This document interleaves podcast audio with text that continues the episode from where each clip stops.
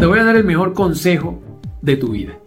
Cuando tengas miedo de algo que otra persona te puede hacer, no se lo digas. No se lo digas. Porque si tú le dices tus miedos a una persona en la cual no confías, si esa persona te va a traicionar, lo primero donde te va a joder es con el miedo que le dieron. Así que ten mucho cuidado a quien le confías tus miedos. Porque si esa persona no está comprometida contigo, si esa persona no es susceptible de tus vulnerabilidades, el día que vaya a joder, te va a joder con eso. Agárrame el consejo. Estoy seguro que es uno de los mejores.